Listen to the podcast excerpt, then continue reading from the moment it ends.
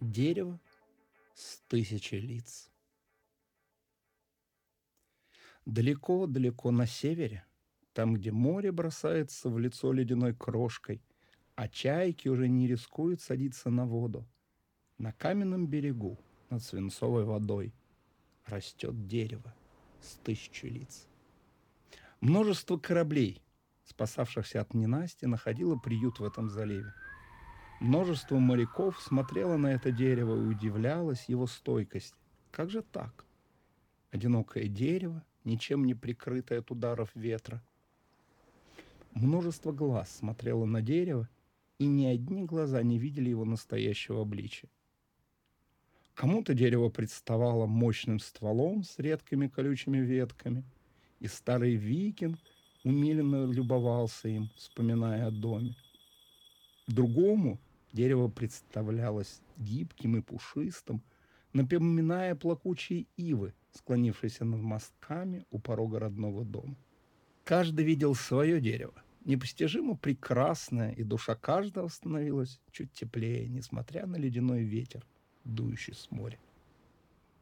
Вот только никто из них не видел настоящего дерева. Каким оно было, спросите меня вы, мне нечего вам рассказать.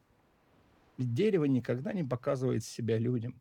И то, каким оно было на самом деле, знал лишь старый ворон, прилетавший иногда к дереву.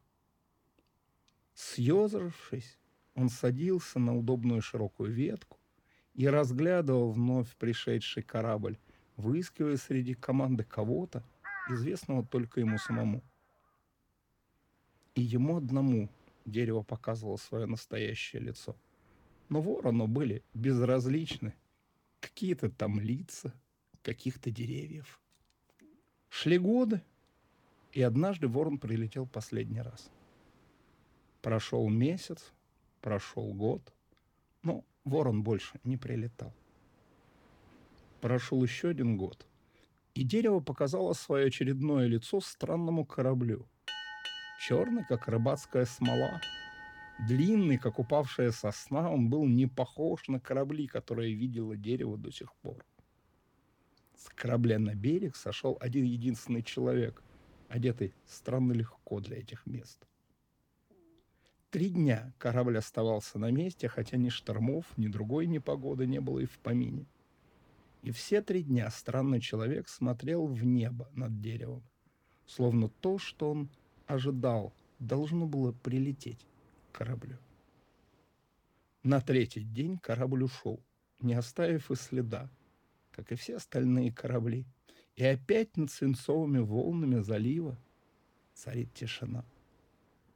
Не слышно ни скрипа такелажа, ни звона сосулек, обвешавших борта, ни кашля простывших моряков.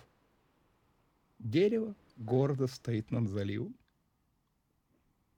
оно ждет следующий корабль, сочиняя новое, тысяча третье лицо. Ему безразличны какие-то там вороны. Ведь наличие даже тысячи лиц не означает присутствие хоть одной души.